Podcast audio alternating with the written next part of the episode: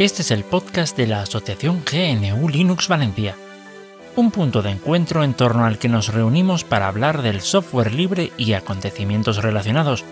¿Y por qué? Pues porque sin software libre no hay democracia. Aquest és el podcast de l'associació New Linux València, un punt de trobada entorn del qual parlem de programari lliure i tot allò relacionat, perquè sense programari lliure no hi ha democràcia.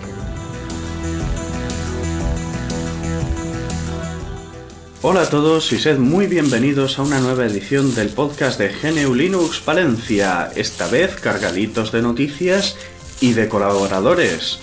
Alex, el nuevo colaborador. Hola. ¿Qué tal estás? Bien, bien. Aquí grabando de, de mañana. Muy bien. Pues nada, cuéntanos de ti, qué te atrajo al mundo del software libre, qué distribución usas, ese tipo de cositas. Bueno, eh, en aquellas épocas, a mediados de los 2000, se hablaba mucho de Linux y la verdad es que el tema del open source me parece éticamente mucho mejor que el del el código cerrado y por eso me metí ya en los primeros Ubuntu, en el Ubuntu creo que fueron 6.04 y por ahí me introduje. Ahora pues eh, todo el mundo empezamos con Ubuntu, mucha gente empezamos con Ubuntu y ahora pues nos hemos pasado a distribuciones eh, pues eh, más técnicas o, incluso sencillas, pero yo, la, yo personalmente las veo mejor. Eh, ahora utilizo Manjaro, básicamente, que es una distribución basada en Arc, en Arch Linux, y, y estoy bastante contento. Funciona muy bien, es muy estable y aunque se dice que Arch no es estable, pero Manjaro sí que es bastante estable.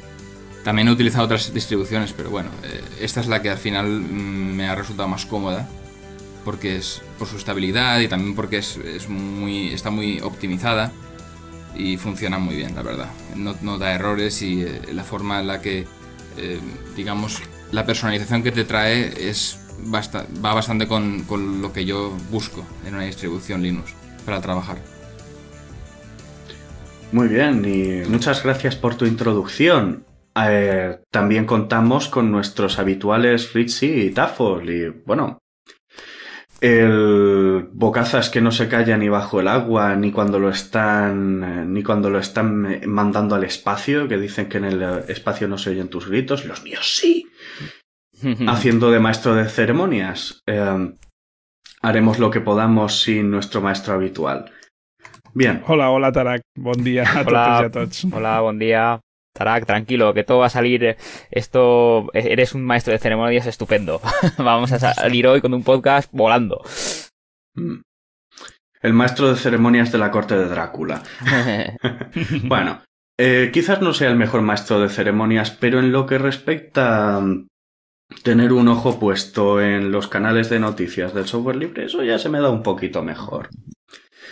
Y um, quisiera empezar. Sí, eh, es posible que sin mí los podcasts durasen un poquito menos, quizás, ¿no os parece? Pues no te vayas. Duraria en 5 minuts. bueno, um, el caso es que voy a empezar eh, con un poco al hilo de lo que ha comentado nuestro nuevo invitado, que, a ver, todo, Creo que todo el mundo ha empezado, bueno, casi todo el mundo. Conozco un par que empezaron con Slackware. Son una suerte de dioses primigenios del tema de la informática. Pero la mayoría hemos empezado, pues, que si Mageia, que si Ubuntu, que si Mandrake, distribuciones que intentan ser amigables y tal, y acabamos migrando con bastante frecuencia hacia otras que nos dan como más control, como un entorno más limpio eh, sobre el que construir nuestro, nuestro entorno de trabajo. Y frecuentemente también entretenimiento. Una de esas distribuciones que a mí en lo personal me gusta mucho, aunque no sea mi distribución principal, es Gentoo o Gentoo, dependiendo de si hablas en Spanglish o en English Pit English. Um, esta es una distribución conocida por bueno, um, trabaja completamente desde el código fuente o casi completamente. Esto es decir, um, trabaja directamente con esos archivos de texto larguísimos que son las instrucciones del programa y las convierte en programas binarios que son los que la mayoría de la gente usa de forma normal. Bien, esta distribución es conocida por ser lo menos amigable posible hacia los usuarios, o más bien hacia los novatos.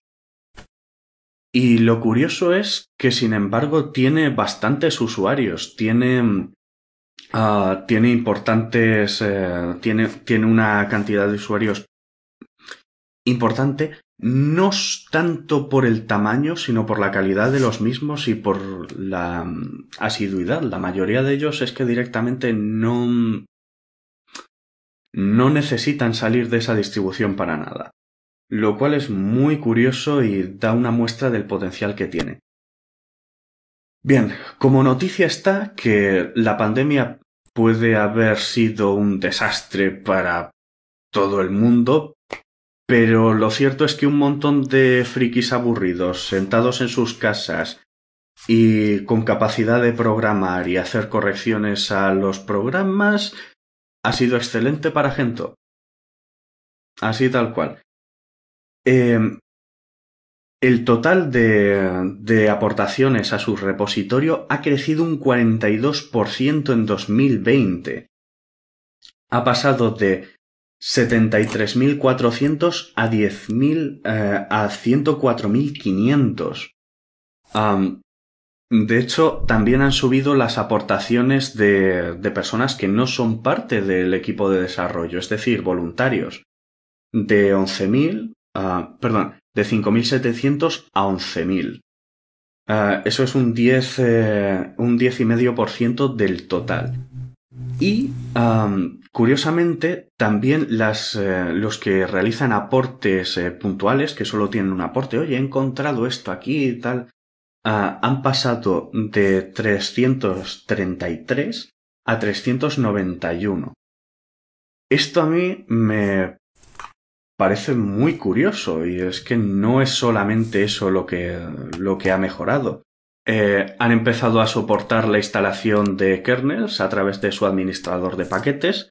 Es decir, antes eh, cambiar un kernel Gentoo era algo bastante manual y la pifiabas bastante seguido, al menos en mi caso. Y ahora simplemente es como instalar cualquier otro paquete, lo cual es bastante impresionante que puedas hacer estos cambios de kernel así en caliente desde, el gestor de paquetes. También han mejorado mucho su soporte para Wayland. A quien no lo sepa, pues en los sistemas operativos GNU Linux, la parte encargada de mostrar pues el entorno gráfico y no solo un chorizo de letras es se llama servidor gráfico. Y hasta ahora solo teníamos XOR, pero este se va haciendo bastante viejito. No, no está envejeciendo muy bien. Tiene ciertas decisiones de diseño que se llevan arrastrando y que en su momento eran muy buena idea, pero a día de hoy, como la tecnología ha cambiado, suponen bastantes limitaciones. Entonces, para eso está Wayland, que está llamado a sustituir a este vetusto XOR aunque de momento tal sustitución no, no se ve que vaya a llegar muy pronto. También eh, la arquitectura ARM64, es decir, los procesadores ARM como los que hay en los móviles de 64 bits, ya están en la rama estable. No, en teoría no deberían dar problemas.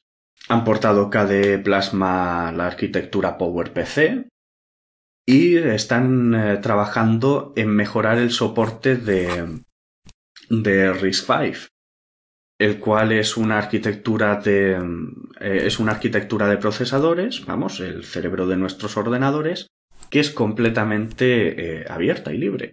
Es decir, del mismo modo que con el software libre puedes ver cómo está hecho un programa y qué hace, con los procesadores RISC-V y también con los IBM Power, puedes ver cómo funciona eh, la CPU y puedes saber qué está haciendo realmente. Esto hace, por ejemplo, que en comparación con Intel, nosotros no podemos ver lo que tiene Intel dentro y si conocemos algo que tiene que no nos gusta, no hay forma alguna de hacer que em, deje de estar presente. No, no, se puede encargar una versión de, de Intel sin el nefasto Intel Management Engine. esto es eh, una suerte de troyano o puerta trasera de hardware que permite que nuestro ordenador sea controlado de forma remota. Esto no es una fricada conspiranoica, esto pasa de verdad, esto aparece en la propia página web de Intel. ellos te lo venden como es que no, es que es un soporte al cliente, pero bueno, no hay forma de tener un procesador Intel sin esa, sin esa parte específica. En caso de que alguien vendiese un procesador RISC-V con algo similar, no pasaría mucho tiempo hasta que alguna empresa empezase a ofertar el mismo procesador pero sin esa porquería encima.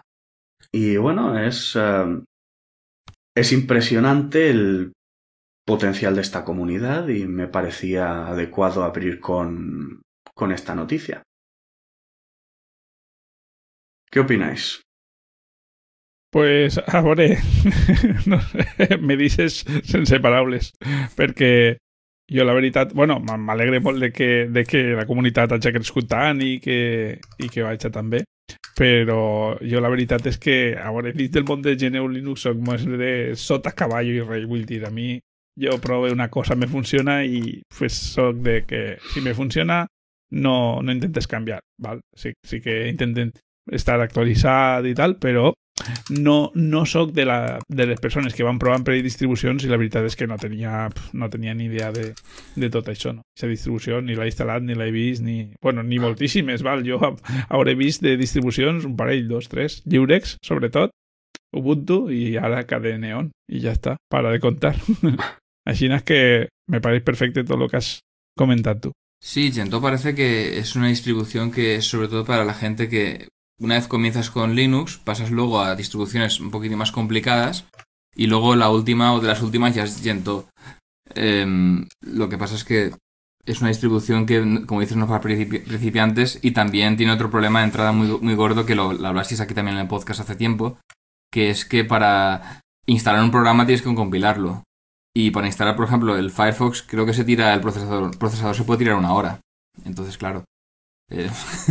Clar, però en, en aquest sentit, en aquest sentit, diguem que sí que aniria a l'essència del programari lliure, no? I allò per la qual cosa sempre diem que el programari lliure és bo. Perquè, clar, eh, realment la gent que fa, co com jo, que busquem una distribució que ja estigui compilada i que tinga un, un llistat de paquets que estiguen tal, per exemple, un repositori d'Ubuntu o un repositori de tal, tu t'instal·les Firefox o t'instal·les qualsevol aplicació, ja està compilada allí en els repositoris, te descarregues un fitxer d'instal·lació i s'instal·len. Aleshores, eh, eh, puc inspeccionar el codi font d'aquesta compilació? Bon, doncs, clar, ells diuen que han compilat a partir del codi font original, però, però eh, en plan paranoic sempre cabria la possibilitat de que hi haguera algun, alguna línia de codi afegida no? que no sapiérem eh, quan te descarregues una, una aplicació compilada, eh, que, que, que ja està compilada. Per tant, eh, efectivament, que cadascú de nosaltres compilar en les nostres pròpies aplicacions seria anar a, a l'essència del programari lliure. De, de fet, en qualsevol distribució també pots compilar eh, aplicacions. El que passa és que, clar, eh, per instal·lar, per exemple, l'Audacity, jo he trigat eh, els 14 segons que ha, ha trigat l'ordinador en, en, en descarregar l'aplicació i després eh, crec que ha sigut 5 segons, que és el que tarda eh, l'Arch Linux en, en el Pacman en, en, en instal·lar el sistema, l'aplicació. Mm. Eh, o sigui que no... No sé, jo, jo ara mateix amb processadors tan, tan potents com els que tenim ara, no, jo no li veig molt de sentit compilar. El que sí que tens raó és que si tens accés al codi, al codi font, sí que pots saber eh, si hi ha portes darreres, de darrere i, i tot eh, tot i pots veure com funciona el programa. Mm, però a hores d'ara jo no veig molt... no sé, no li veig molta utilitat, però també també volia dir que en altres sí. distribucions Linux també es pot, es pot compilar. Sí, sí, clar, això se pot fer en qualsevol distribució. Sí, jo lo que, lo que li veig a, a Gentoo al, al fer la compilació és que, claro, compiles eh, contra el teu propi processador. Aleshores, el que és la, la, la eficiència jo pense que en aquesta distro se te queda notar. Jo no ho he fet mai, eh, i no, no l'ha provat la, la distro, però al, al estar totes les aplicacions compilades, o sigui, les compiles en, en el moment de la instal·lació, eh, el que se farà és que suposa que l'eficiència serà, serà brutal, o sigui, correran molt més ràpid que, que en una precompilada que, que ho precompilaran en un processador que probablement no tens, no tens tu. Eh, jo m'imagino que serà això. I en quant a la, la, la paranoia esta que, que comentava conspiratòria que, que, que podríem pensar que diu, que diu Tafol, que jo també l'he pensat moltes voltes, de, de que pot ser que te, te, te porten ja el programa compilat i no saps exactament eh, si, si han canviat alguna línia de còdic de, de, de lo que és el programari original, però en principi eh, també ha vist que se poden, no sóc desenvolupador, però sé que n'hi ha tècniques per a comprovar si realment s'ha compilat sobre un còdic o, o s'ha modificat algo ixe, ixe còdic. O sigui, que n'hi ha tècniques que jo he llegit algun article alguna volta que aquestes coses se poden, se poden comprovar. Al tindre nosaltres el còdic font, se pot comprovar clar, si realment... sí, la... se poden fer sumes de verificació Correcte. sobre la sobre l'arxiu, efectivament, sí, sí, n'hi ha, ha, ha formes. Però bueno, després també n'hi ha una cosa que es diu la, la confiança, no? La confiança en, en, en, en, les, en les organitzacions sí. o eh, comunitats que, sí. que posen a disposició tot este programari. No crec que se, exacte, no crec que s'arrisquen a fer algun animal a dixes perquè la, la bomba que, que eixiria, eh, la bomba de, de, de notícia que eixiria respecte a això, jo crec que els afonaria. Clar, clar, per això, no per això he comentat. Per això he comentat que, que pensar això seria una miqueta pues, teoria conspiranoica, perquè sí. realment és difícil que passe. Mm. mm sí, sí. Mm, o, o si passara, seria fàcil que se descubriera. Correcte. Mm, a ver, en mi opinión, si nos ponemos en plan paranoico, uh, ¿cómo, a ver, ¿cómo decirlo? Si tienes que estar haciendo sumas de verificación para verificar que los paquetes están compilados eh, sin porquería por dentro y vete a saber si hay, porque también hay técnicas para, eh, para, en fin, trampear las sumas de verificación, especialmente con los hashes antiguos. Yo es que creo que para eso compilas y punto pelota. no sé, es, eh, no, no sé cuánta carga será compilar eh, versus eh, hacer la suma de verificación desde cero. Pero mm, bueno, ahí está. Eh, una, una cosa, Tarak, eh, sí. però posats a compilar n'hi ha aplicacions que són tan, tan, que tenen tant de codi, tenen tan llarg, a banda de totes les llibreries que puguen utilitzar, però que tenen tant de codi que mm. fins i tot podria... A veure, posant-nos... Jo vaig a posar-me, però a la, a, la, sí, sí. a la tremenda, eh? Dic, podria ocórrer que el, el codi... Mali, que, que tinguera codi maliciós i que estiguera públic, que estiguera ahí a la vista, però que estiguera, millor dins d'un arxiu de codi tan gran que, mm, pues que, que, que no, que no l'has inspeccionat, que no, que no ha jo crec que això ha arribat a passar, no?, d'alguna aplicació. El que passa és que ja és parlar mm, sobre una suposició alguna aplicació que tinguera eh, de programari lliure que tenia una porta de darrere, però que la porta de darrere estava ahí pública en el, en el codi i hasta que se va donar compte algú, pues van passar temps. A ver, que... en mi, si no recuerdo mal, eso pasó una vez, no me acuerdo con qué programa, pero fue básicamente un, uh, un miembro del equipo que, um, en fin, que al parecer tuvo algún tipo de problema con el resto de desarrolladores y eh, puso ahí eso. O no me acuerdo si no me acuerdo si era un programador de una empresa el que lo estaban haciendo la puñeta o si era un miembro del equipo que tuvo una discusión personal con el resto, no me no me acuerdo exactamente cómo fue, pero sí que hubo un caso bastante sonado. Creo, si mal no recuerdo, que, pasar, que pasado como medio año hasta que se descubrió. ¿Existe la posibilidad? Sí, pero siempre es mayor la posibilidad de que exista con, eh, con un paquete binario que con código fuente. Respecto a que se. Mm, respecto a que se puede compilar en cualquier distribución. Sí, es cierto. Yo puedo compilar algo en Debian e instalarlo. La diferencia radica eh, principalmente en que. Um, a ver, no está tan integrado. ¿vale? Clar, és a clar. dir, la, jo... Això serà l'avantatge de, de Gentoo, que ja Exacto. tens les ferramentes per a fer-lo de forma més fàcil. Exacto, está eh, tanto en Gentoo como en, eh, como en BSD, que es, o- que es otro sistema operativo, el primo de GNU Linux, que es, eh, a mí me gusta bastante, especialmente OpenBSD, eh, está completamente mm, eh, integrado el tema de la compilación. Tú puedes, eh, tú puedes compilar paquetes e instalarlos y desinstalarlos sin problemas, no, los, conflictos de dependencias no te los resuelve automáticamente, etcétera, etcétera.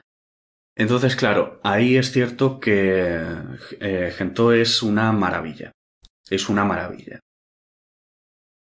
Respecto a lo de. mm, Volviendo al tema de, las, de cómo verificar que un paquete es el paquete que dice ser, bueno, eh, ahí está el proyecto GNU Geeks, que es el gestor de paquetes, de un gestor de paquetes del proyecto GNU, que ah, aspira a lo que ellos llaman eh, binarios reproductibles. No, no me acuerdo cuál era el término exacto, pero era eso. Que básicamente compile quien compile, el resultado va a ser, eh, va a ser siempre verificable que, que se ha hecho con un determinado código. Pero claro, eso ya es una, eso es una característica específica de ese gestor de paquetes. Bueno, però és una, un, pues, al- algo per a tindre una garantia més, no? Molt bé. Es una, es una alternativa a la versión de, de Gentoo de los BSDs con, eh, con su compilación tradicional, sí. Yo... en cuanto... sí. Sí. Perdona, sí, Tarak, adelante.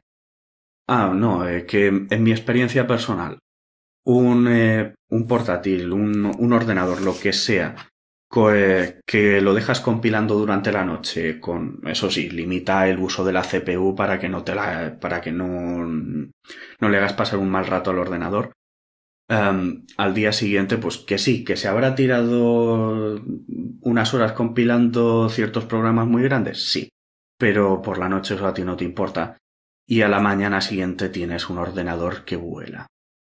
Y eso con los programas que hay hoy día, cada vez más grandes, cada vez más complejos, pues la verdad es que se agradece mucho. Se agradece mucho, te da, te da un plus de, de velocidad im- impresionante. También la... Entenc que és la distribució que tu gastes, no? Eh, no, yo uso. A ver, sí y no. Sí y no. Yo uso OpenBSD, es decir, me he ido, a, me he ido al original y también Debian.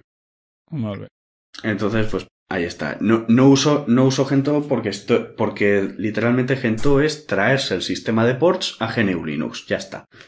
Y como no, pues ya está.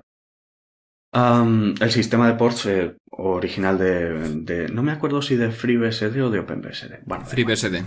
Y pues eso es FreeBSD, correcto. Am, y pues eso.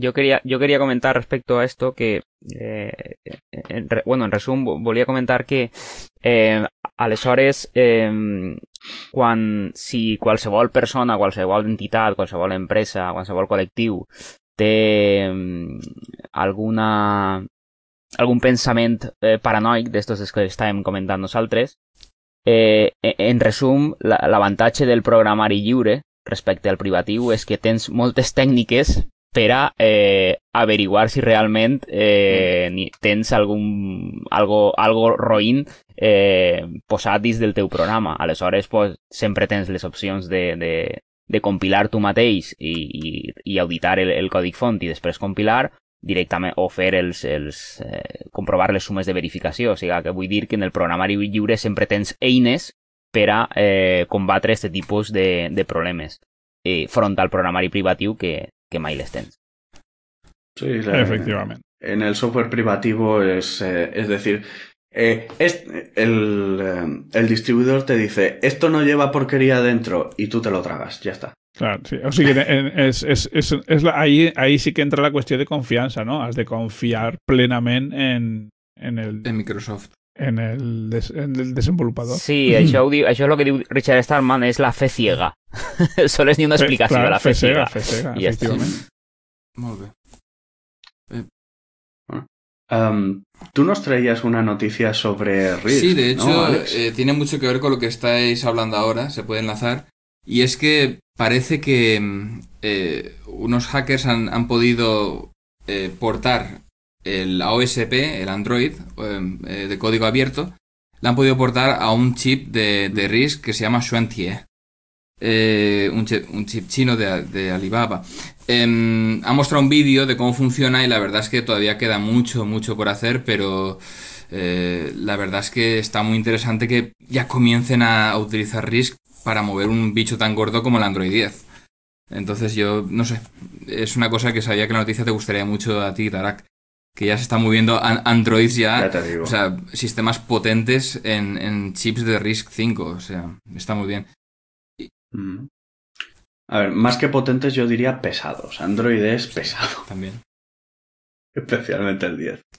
Para, para potente ya te digo, OpenBS, eh, OpenBSD, Gentoo, etcétera, no, pero sí, es, es que está, es que está habiendo un, todo un aluvión de, de interés por el tema de RISC-V. Yo al principio temía que una iniciativa tan buena se fuese a quedar en agua de borrajas, pero lo cierto es que no. Porque esa es otra, otra de las, em, otra de las noticias. Em, ha aparecido una suerte de... Mm, llamemos la Raspberry de los, eh, de los RISC. Ya está. Hay una... Mm, se ha, salido ya, mm, ya para la precompra.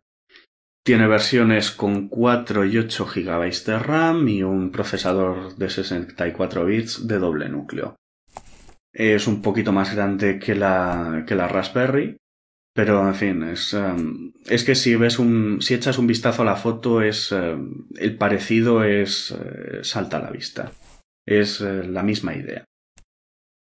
Problema, es algo más caro que la Raspberry Pi. Eh, por ejemplo, para la versión de 8 GB de RAM te cuesta 150 dólares. No es una locura, pero, en fin, es, em, sigue siendo, sigue siendo una tecnología en desarrollo que todavía no está, no, está disponible en la economía de masa como los. De todas maneras, piensa que los ARM, las patentes las tiene, las tiene Nvidia.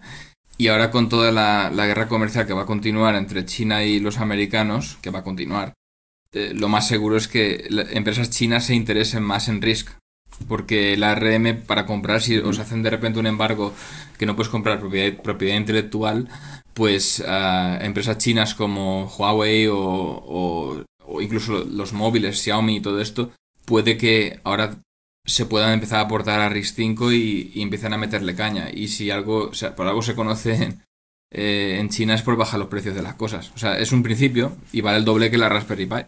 Pero... Sí, a la larga, eh, yo creo que RIS 5 puede tener mucho, mucho futuro. Lo cierto es que sí, lo cierto es que sí, estoy completamente de acuerdo contigo en ese aspecto.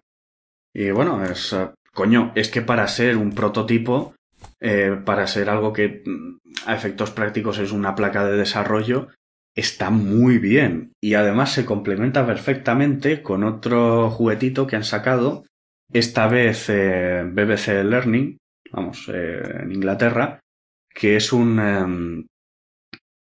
Es como un mini ordenador para eh, educativo, ¿vale? Em, en su momento, en su momento Inglaterra le dio mucha importancia al tema de la educación informática en las escuelas, desarrolló muchos ordenadores de bajo costo y demás, luego apareció la Raspberry, siguiendo un poquito esa tradición y ahora tenemos este pequeño ordenador.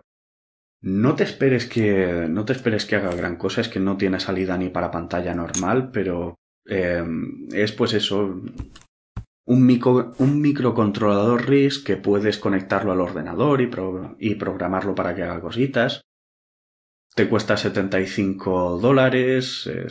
sigue, sigue estando un poquito en el lado caro de las cosas pero es, eh, tiene mucho potencial para el tema educativo y, pues bueno, eh, de nuevo, con, eh, usa un procesador RISC-V, así que perfecto. Perfecto, es, Eh, la mascota del, del, kit de desarrollo este es la, la, última, la última Doctora Who. Y bueno, se ve que la serie no está marchando todo lo bien que quieren y están intentando explotar la propiedad intelectual del personaje. Pero bueno, es. Uh, yo en principio. Mm, a mí me gusta el proyecto. A mí me gusta el proyecto. Vale. Bueno. Um... Hola. Aló. Què més tenim per ¿Estáis vivos?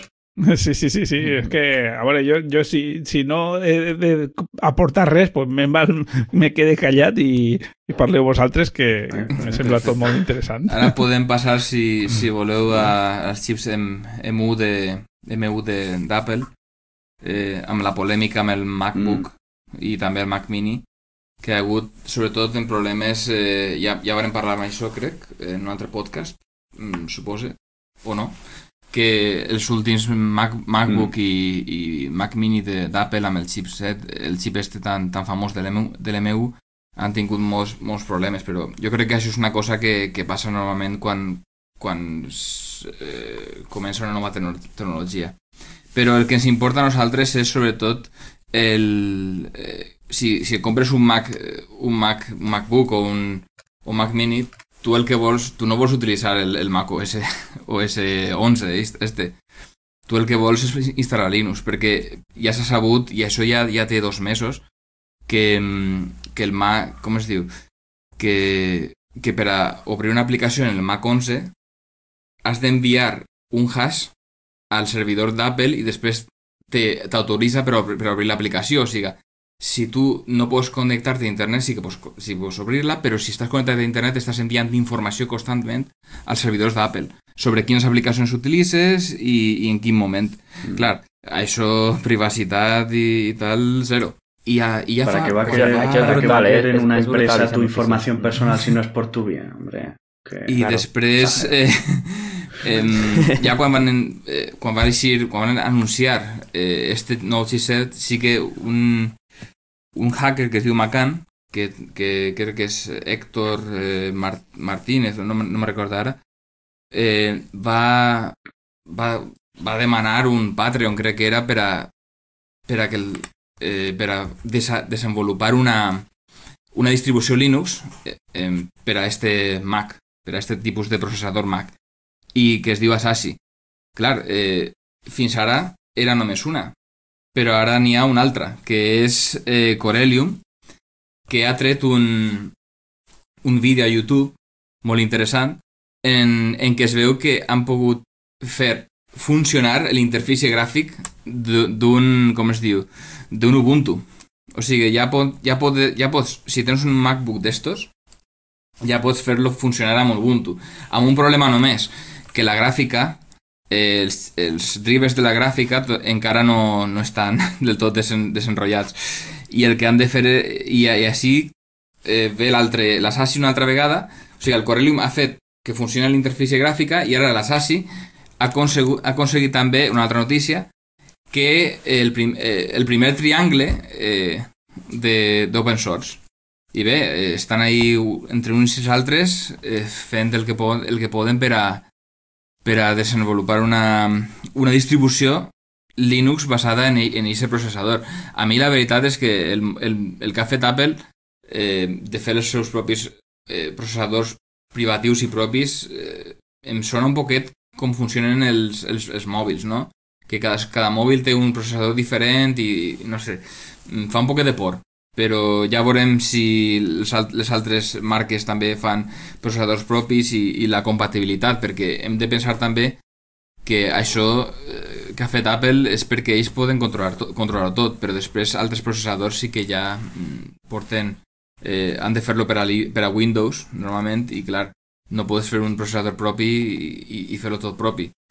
Mm, perquè pensa que, que ara estan fent esta, esta portabilitat a una, dist una dos distribucions estan fent esta, esta portabilitat a, a, un, a un hardware per, és, i és perquè Apple té este hardware Però si cada companyia té un hardware diferent, clar, no podem estar desenvolupant distribucions. Això és una, una opinió meua, clar. No sé com, com ho ve- veieu. Bueno, Sí, jo, jo, jo pense que, que bueno, això de, de fer eh, aquests processadors privatius eh, és, una, és una botxeria, al igual que passa en els mòbils, que després no pots eh, instal·lar eh, eh, les distros que vols o els sistemes que vols, i és una, és una botxeria. Lo, lo, lo ideal, evidentment, pues, seria pues, que triomfen en projectes com RISC-V, que són oberts, i aleshores pues, ahí eh, pues, és molt més, seria molt més fàcil pues, eh, introduir el programari lliure en aquests processadors i, i aquests processadors al ser de, de oberts de open hardware o de, de hardware lliure eh, aleshores és, és, és més fàcil eh, tot el que és la, la coordinació entre tots els, els, els estaments tècnics perquè puga funcionar això, un, sistema, un sistema puga funcionar ahí directament. O sigui que jo veig una botxeria, avui en dia sí és un intent de control, però no sé, jo és que tot el que no siga lliure mm, no li acaba de veure a, a llarg plaç futur perquè, clar, és que o t'apoderes del, del em, t'apoderes de, de tot el sistema, o sigui que tots eh, utilitzen el que tu estàs fent o, o, o no pot ser. Evidentment, eh, tenim a Intel i tenim a ARM i tots estos, però clar, és que si un, un projecte com RISC-V eh, triomfa i, i, i els xinesos pareix que li estan pegant canya per lo que ho esteu, esteu comentant, eh, els xinesos ja s'han donat compte de que en això del bloqueig eh, tecnològic eh, ja tenen que, que traure algo, eh, ja no propi, sinó aprofitar-se d'algo obert i, i desenvolupar-ho. I aleshores jo crec que els xinesos, encara que no ho parega, però igual ens ajuden, ens ajuden prou a, a tindre eh, maquinari lliure. No sé, no sé com ho veu. Mm. Bueno, a, a veure, sobretot el que esteu comentant, jo veig que és, és la informàtica de, de les grans corporacions, no? de, de les multinacionals. Vull dir, ho porten tot cap a...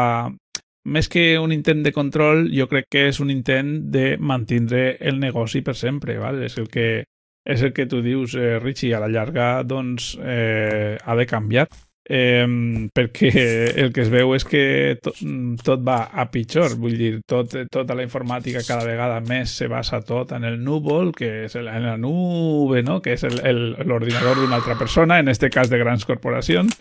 Eh, eh, tota, eh, i, i el maquinari cada vegada més pues, està més, més, més pensat com a no una, una màquina que te compres tu i és teua, sinó com a una màquina que te mm, deixen en préstec per a fer el que ells volen que, que, fa, que facis, fins que, fins que ells ho diguen. Vale? Quan Básicamente ja no una terminal.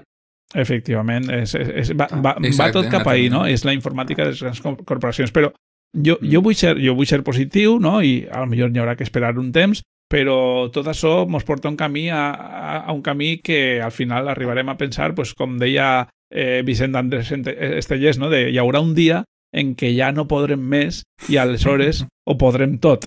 Vull dir que mm, eh, ja ar- arribarà un punt que pues, la gent se, se n'adonarà i ara, ara som uns poquets no? els que intentem promoure el tema de la llibertat en quant a la tecnologia eh, però cada vegada n'hi haurà més i arribarà un punt pues, que eh, al final eixiran els mitjans i ja pues, es- estarà, estarà tot molt més obert perquè és que no, no pot anar A cap a, un el- altre, Sí. cap a un altre camí De fet, de fet els xinesos eh, pareix que s'han donat compte de que en això del bloqueig tecnològic, aquesta guerra comercial, eh, jo crec que se donen compte de que tenen que desenvolupar algo... Claro, si no volen a- desenvolupar-ho desenvolupar des de zero, Ja fet, pues sí. tenen que agafar algo ja relativament fet i, i anar i anar eh, millorant-ho I, i, i, si, i, i si això que agafen té una, una llicència tipus la GPL que saps que tot el que desenvolupes després té que ser lliure pues aleshores eh, eh, al final se, pod se Sí, podem en principi, aprofitar eh, totes les persones Sí.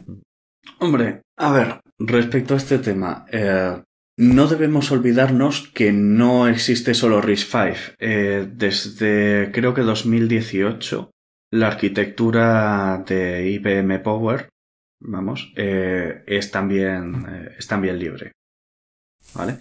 Están todas las Cierto, me suena, especificaciones, todo eso está libre.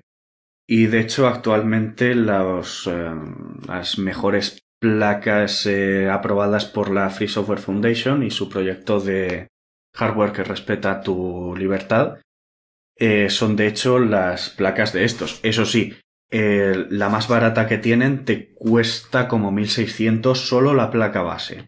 Son, eh, son para estaciones de trabajo de alta gama, servidores, etcétera, etcétera. Pero ahí está. Y sí, coincido, es que... Mira, yo lo que estoy viendo es que ahora muchas empresas, y sobre todo muchas empresas que quieren hacerse un hueco, se están dando cuenta de lo que otra gente lleva diciendo desde hace mucho, que nadie puede vivir solo. Nadie puede ser absolutamente autosuficiente. Em, especialmente si quieres prosperar. Así que por narices necesitas cooperar con otros. Entonces yo, yo espero, espero de verdad el día en el que a las patentes, al sistema de patentes y todo esto le, le dé mucho por donde hecho, hasta ahora la mayoría de cosas que utilizamos se utilizan por, eh, ¿cómo se dice? Por inercias. Y ahora, pues, eh, por ejemplo, Windows en el escritorio se utiliza por inercia, básicamente. Eh, pero bueno, ahora lo, lo bueno de hardware, de hardware libre es el tema de que tú tienes una empresa, por ejemplo, Dell y HP. Em, quieres hacer, eh, yo qué sé, un, un tipo de, hardware propio. Y si lo haces en, en, libre, lo bueno que tienes es que te ahorras mucho dinero en desarrollarlo, porque otra empresa lo ha desarrollado y tú lo mejoras. Tú lo mejoras y otra empresa lo, lo mejora también. Sí es cierto que quieren tener exclusividad, quieren tener lo más potente, pero en cierta manera el hardware libre lo que permite es que las empresas, las corporaciones grandes, si quieren eh, eh, desarrollar algo, lo pueden desarrollar y luego pueden aprovecharse de eso, que es básicamente lo que pasa con Linux, que unas distribuciones se aprovechan de otras y, todo el mundo se aprovecha del, núcleo en cierta manera. Entonces, igual el futuro es un poco más el hardware libre. Sobre todo para empresas grandes. Ahora que viene la RM mm. y, lo, y si tenemos este, este empujón de, eh, de lo que estaba hablando, de que probablemente en China se pongan un poquitín más serios con el riesgo, con otro tipo de, procesadores, y igual tienes la, ese empuje de, de, empresas que se dediquen al hardware libre y que hagan como han hecho con Android, que no nos gusta, vale, pero Android tiene una parte que es libre. Entonces pueden hacer lo mismo. Eh, por el interés de todos, utilizan una distribución o utilizan un tipo de, hardware. Igual es, eso es...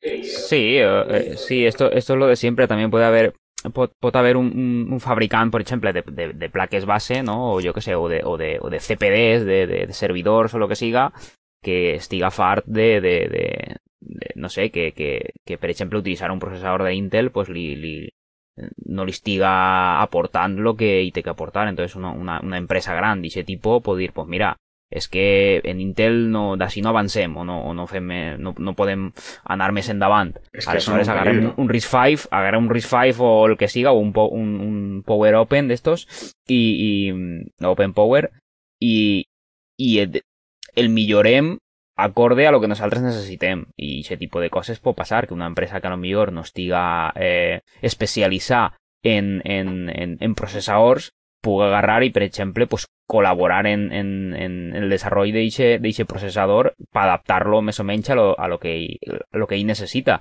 I, i a lo millor, pues, aquest desenvolupament que ha fet aquesta empresa després el pot aprofitar un altre. I això és això, col·laborar i, i compartir. És la filosofia del, del, del programari lliure.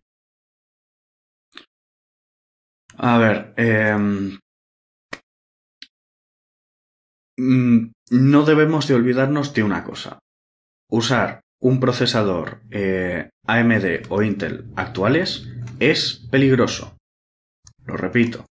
Eh, tanto Intel con su Intel Management Engine como AMD con su AMD SPS eh, son una amenaza.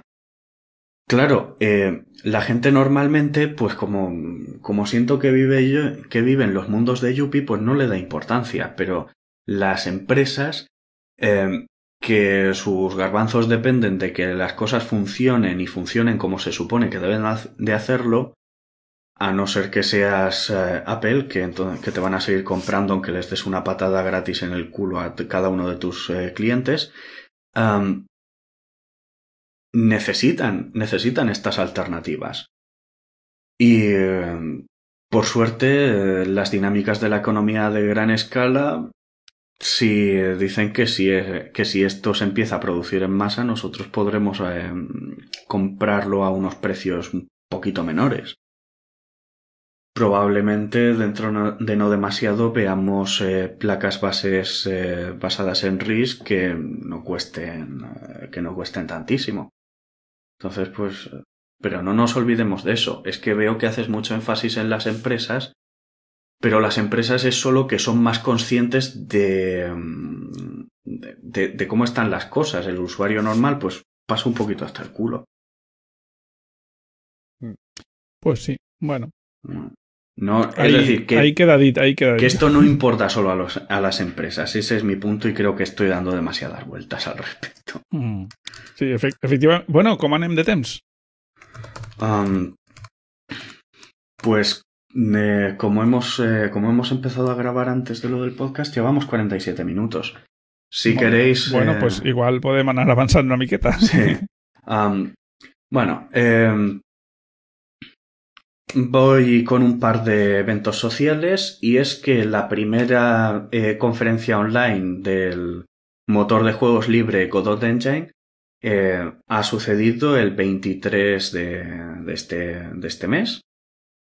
Y bueno, es eh, la conferencia de desarrolladores de esta hermosa piececita de, software. Vamos a ver si, si a no mucho tardar el, no solo avanzamos en el tema de, ah, de hardware libre, sino también de juegos libres. Porque en ese aspecto ah, seguimos bastante por delante de, de cualquier del software privativo. Cri, cri, cri, cri, cri, cri. Venga. Eh, Richie creo que tenía. Me, me, me pilles que yo no soy, no soy nada jugón. Entonces. Eh, pues, tenías algo que decir sobre la IPS, ¿no? Eh, Tarak. Eh, sí, de, sí, pero esa, esa, viene luego, después de las. Em, de las. Ahí ya me saldrá. De las. de los eventos sociales. Venga, pues coméntalos todos de una tacada y. Vale, el que ya he mencionado es este evento social del, del juego, del motor de juegos libre, que es. en fin. Eh, pensad que una de las cosas que más. Eh, que más eh, espacio ocupa de los juegos es el motor. si dejamos de lado todo lo que son pues las texturas, las imágenes y demás, eh, de código a código lo que más pesa es el motor. Entonces, si, varios juegos usan el mismo motor, ya tenemos una piececita que no hay que estar replicando en cada, en cada nuevo, en cada nuevo juego. Ya tenemos que hay un paquete unificado, que se pueden aunar esfuerzos, etcétera, etcétera. También em, la siguiente noticia de Sociedad es que la decimoquinta edición del concurso universitario de software libre ha comenzado. Ah, básicamente en este año lectivo 2020-2021 se va a celebrar el nuevo, este nuevo concurso y ah, tiene cinco categorías. Premio al mejor proyecto científico o de investigación, premio al mejor proyecto educativo o de ocio, premio al mejor proyecto de sistemas y o seguridad, premio al mejor proyecto de la nube eh, o la web, premio al mejor proyecto con licencia copyleft. Estos son los cinco. Estos son los cinco.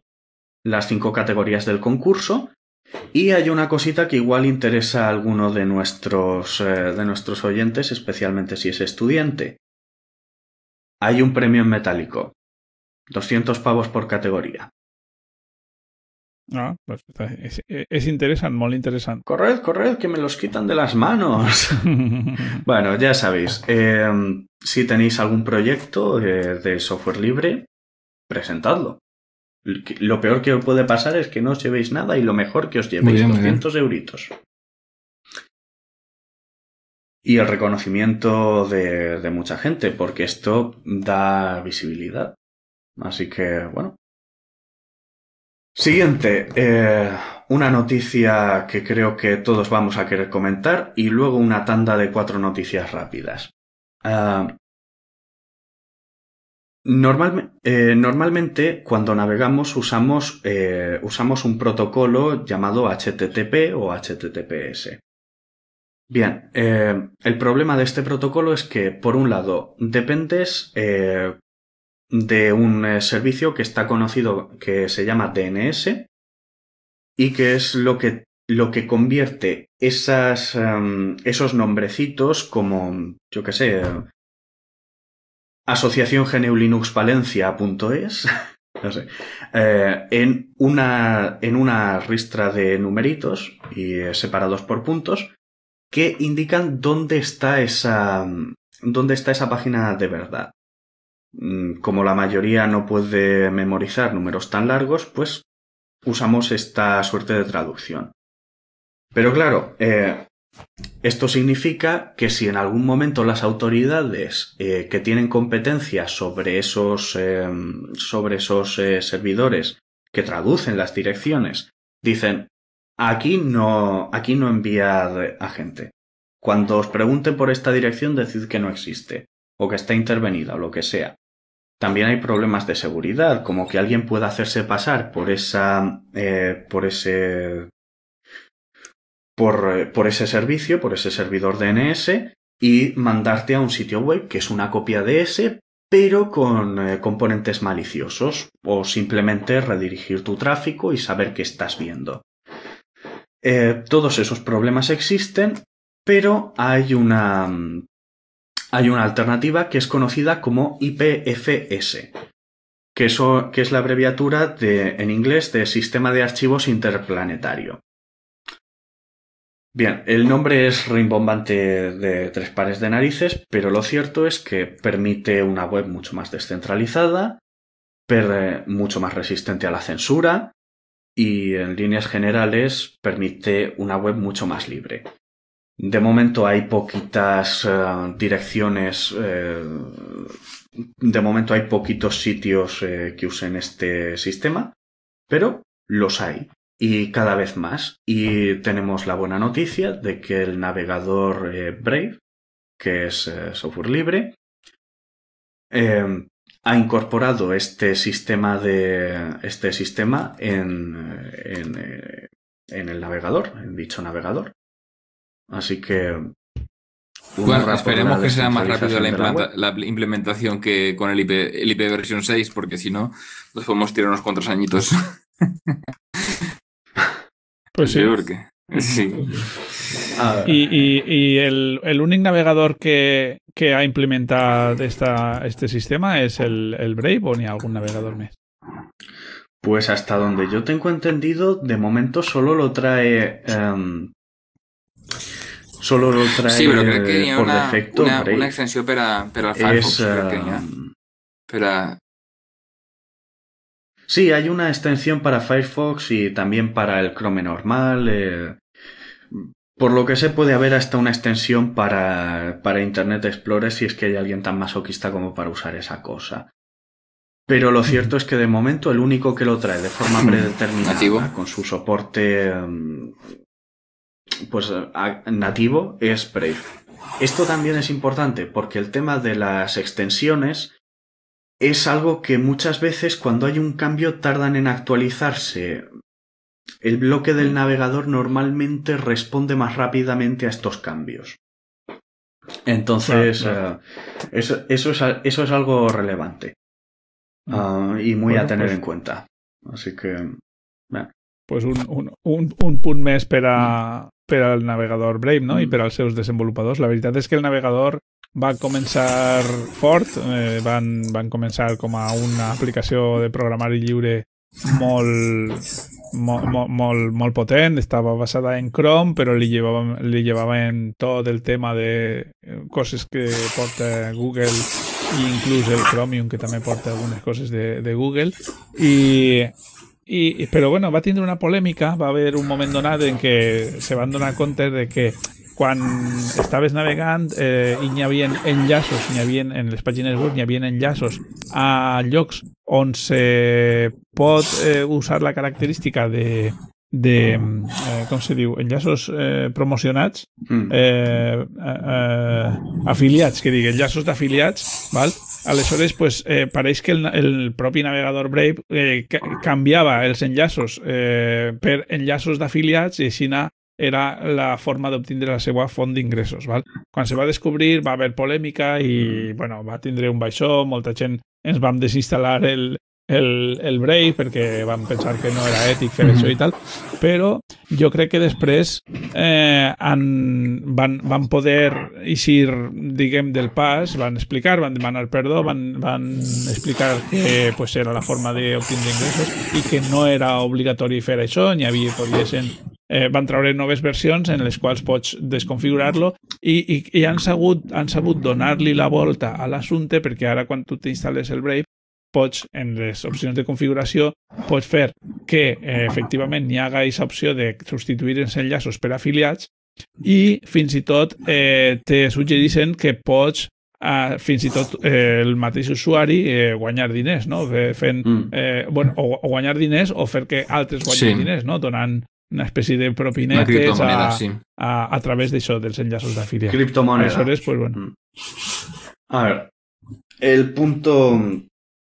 El punto que yo veo. Yo personalmente veo más ético que simplemente cambies una publicidad por la tuya a que instales código. eh, a, a que instales código sin preguntar al usuario o hagas apología de la censura. Y no miro a nadie. Mozilla. Esa es una noticia que salió hace poco en el- con Ya el tema este, ¿no? Entonces, si tú a mí me dices. Es que si tú me dices, no, es que ha cambiado el anuncio A por el anuncio B. Pues. Como que me la suda como si fuera una fuente. Bueno, ahí la principal es la transparencia, ¿no? Hacerlo todo en transparencia y avisar del que se fa y que Sí. la gent puga saber. A ver, eh, esto para mí es motivo de colleja, es verdad. Es motivo para, para una colleja. Pero como tú bien has dicho, le han dado la vuelta, han eh, puesto todo este sistema nuevo que es eh, que está bastante bien. No es nada intrusivo, es muy cómodo, está, está bastante bien.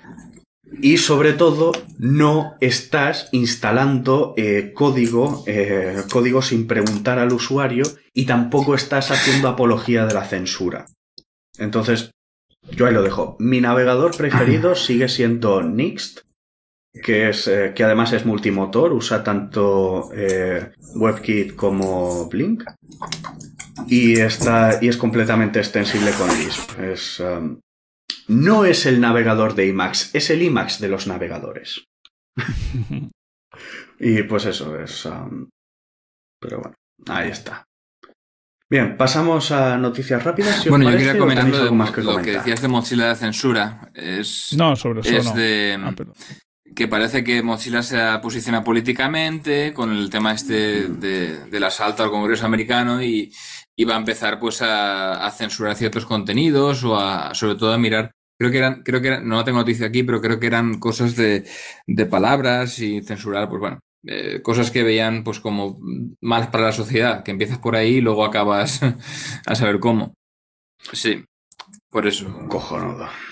Cojonudo. Mira, a ver, es que es tan sencillo como decir, haces algo mal, te cargas, te cargas con las consecuencias, pero esta, esta, esta fórmula de, ay, no, es que el Estado tiene que prevenir que la gente haga cosas malas, no, es que ahora las compañías también. No me toques los cojones, por Dios. Es que decir...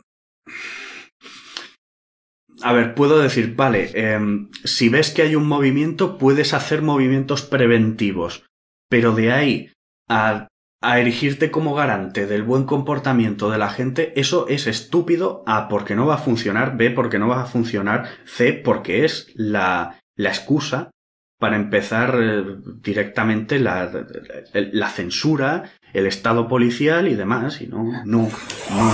Estoy completamente de acuerdo. Es que eso, no va a funcionar. No, no creo en ese tipo de cosas. Yo creo que si se hacen cosas malas, lo que hay que hacer es más educación y que la gente tenga una, vida- una vida más, más digna y entonces con eso se, se, se evitará todo ese tipo de, de problemas. El tema de la censura nunca, nunca viene bien. Lo que hay que hacer es que la gente tenga una, una mejor vida para que no haga cosas. Censura, espionaje masivo, etcétera, etcétera. Es que por, por el amor del cielo. Es Yo no, no, no hay que cortar nada. De, de hecho, de hecho, bueno, las alternativas a las redes sociales, de estas censuras que, que existen, pues ya, ya sabemos que en las redes sociales que son, son, son libres, pues bueno, pues si hay algún problema te montas un, un nodo y, y a publicar. Y, y si te lo, y si te lo machacan, te abres otro y, Mm. y a publicar. Y no dependes de, de, Sí. de papá Twitter o de papá Facebook. Sí. Entonces, es el- el- tema. De hecho, vi a un, eh, vi a un tío que hizo un vídeo diciendo precisamente eso, que esto era de hecho bueno para la libertad de expresión, porque la gente, al ver Claro. que no podía confiar en estas autoridades centralizadas, empezaría a buscar alternativas. Sí, sí. Y la verdad es que tiene razón. tiene razón, es lo que decía el anterior. Es, eh, si, de- si dejas tu libertad en manos de otros, la pierdes. Ya está. Punto. Bueno, noticias rápidas.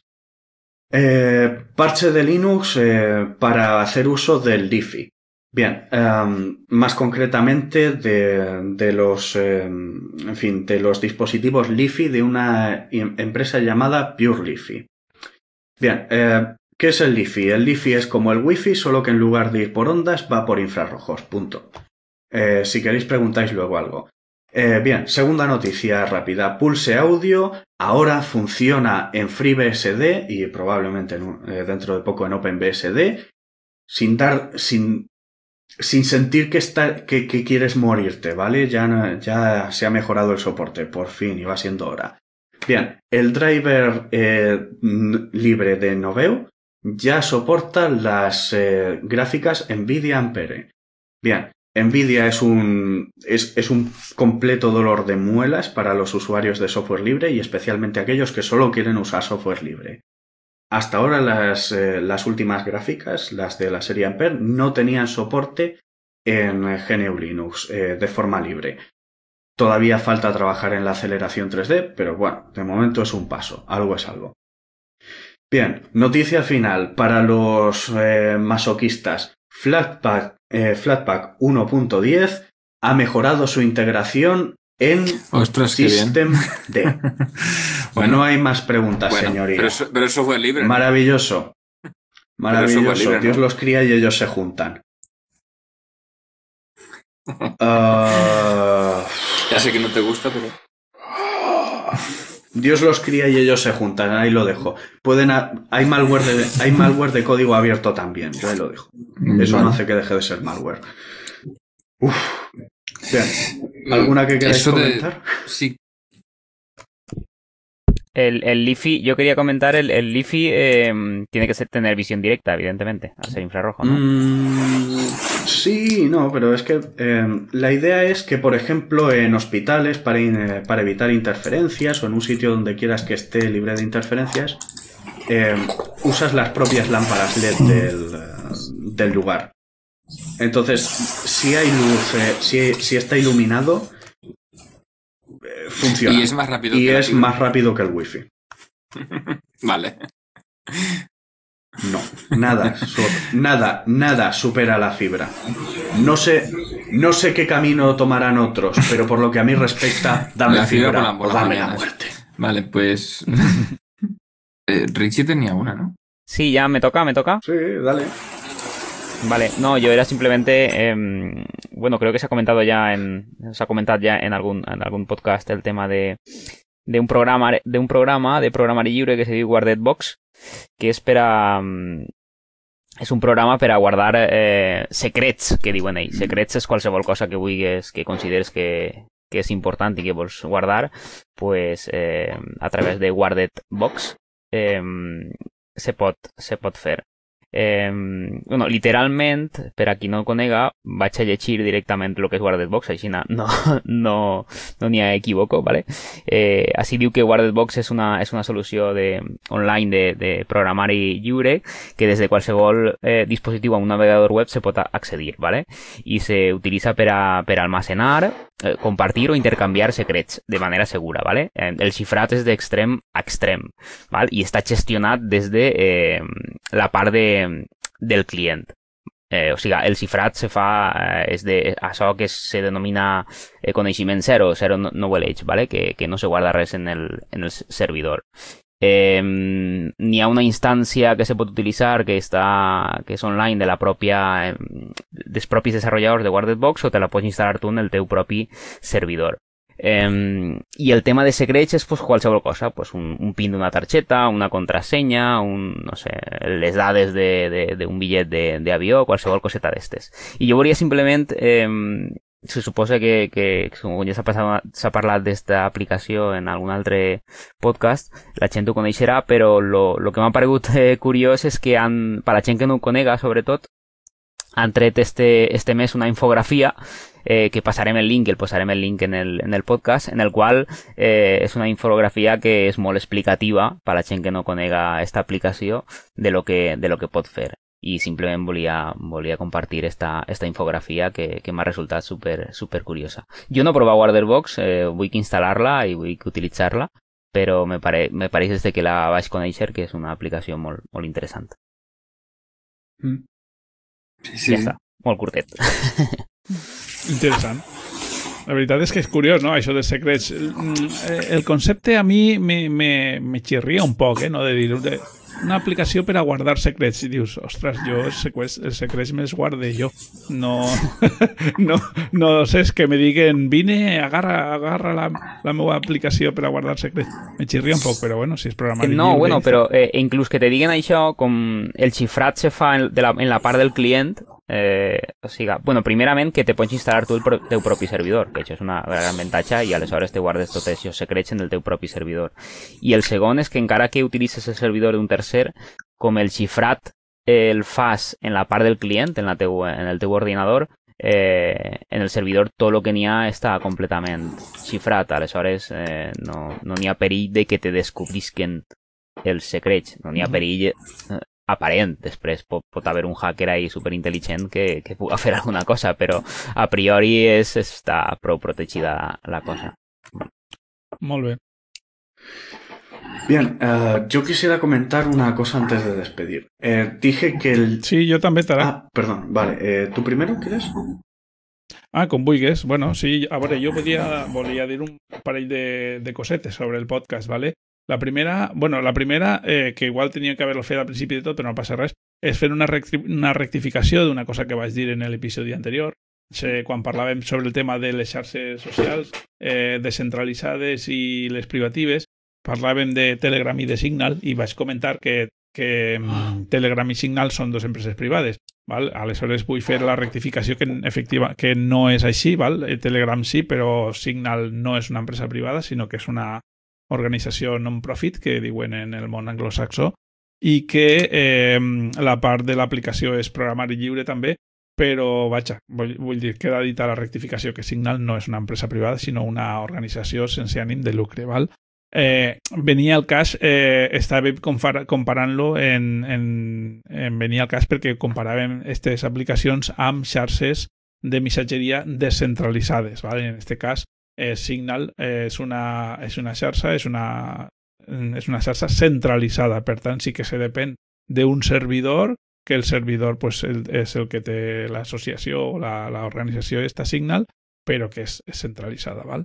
Queda, queda dita la rectificació.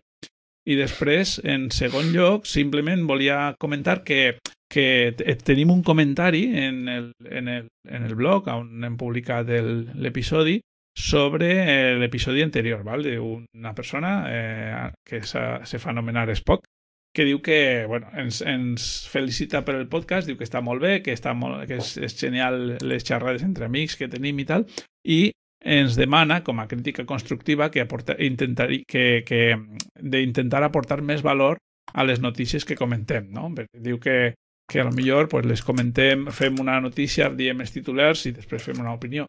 Aleshores, pues, ell se referia a les dues notícies que vam dir, una sobre el d'ell, de 14, el, el portàtil del de 14 pulgades de polsades, que eh, pues, die que hauria comentat que té una resolució de pantalla de 1.600 píxels verticals, que això no n'hi ha en el món eh, de portàtils amb Linux una resolució en, eh, com en, en 14 polsades. Val? I després també eh, parlava de l'Slimbook eh, que ha presentat eh, el portàtil eh, en, el CES. A digo, lo mismo para el Slimbook que ha presentado el portátil, a la vez que Asus, Dell, etcétera, presentan en el CES ordenadores con procesador y gráfica que aún no se venden en ningún sitio, porque AMD y Nvidia no lo han, no, lo han presentado en el mismo CES, ¿vale? Eh, que no es cualquier procesador ni cualquier gráfica de portátil gaming, ¿vale? Eh, es lo último de lo último, pero con Linux, ¿vale? Bueno, pues en la nuestra descarga he de decir, eh, Spock, que, mm, que ara, aquestes dues notícies, quan les van presentar, acabaven d'eixir. Com a mínim la de Slimbook, no feia ni dos horetes que havien publicat en la pàgina web, aleshores pues, no tenien molta informació. Després també dir que nosaltres, pues, això, el que tu dius és una tertúlia entre amics, el que fem, i mm, és cert que no tractem les notícies en molta profunditat, perquè, clar, fer això requeriria pues, de, ja no de que siga una tertúlia entre amics, sinó d'un temps de preparació, d'estudi de les notícies, etc. Val? Simplement el que volem fer pues, és, és almenys per la meva part, és pues, donar a conèixer este, este món de GNU Linux i que se maneja per, per, per este mundillo i, i bueno, i, i, i per, a, per a pues, està pues, la investigació de cadascú, i, però també, efectivament, per a fer qualsevol aportació o comentari, doncs teniu, pues, com has fet tu, el, el fet de fer comentaris en el, en el, en l'episodi o tots els grups que tenim per a interactuar i fins i tot pues, eh, enviar àudios o el que vulgueu, com vam dir en l'últim episodi, que estem oberts a la participació. I no, la, I no només la participació des del podcast, sinó des de tots els grups i xarxes en les quals estem presents. Només sé d'això.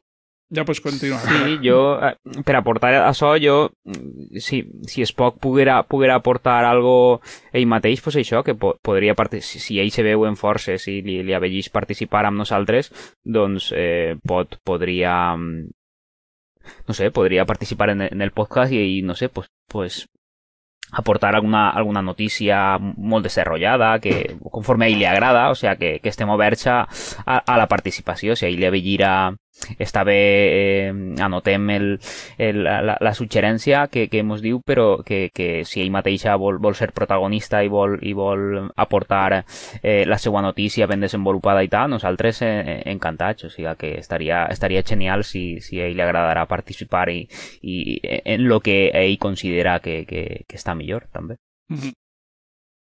Vale, pues eh, simplemente hacer una matización. He dicho antes acerca del Lifi que es más rápido que el, eh, eh, que el Wi-Fi. Bien, debí decir más correctamente que puede ser más rápido que el Wi-Fi. Depende un poquito de la circunstancia y el entorno, ¿vale? nada, es simplemente esa corrección que es que para no tener que hacerla en el siguiente podcast más que nada. eh, ¿cómo ha pasado sí, no. y pues sencillamente eso de verdad, eh, deciros que cualquier, eh, cualquier aportación, crítica constructiva, eh, noticia lo que queráis que comentemos será muy bien recibida e incorporada a nuestro podcast.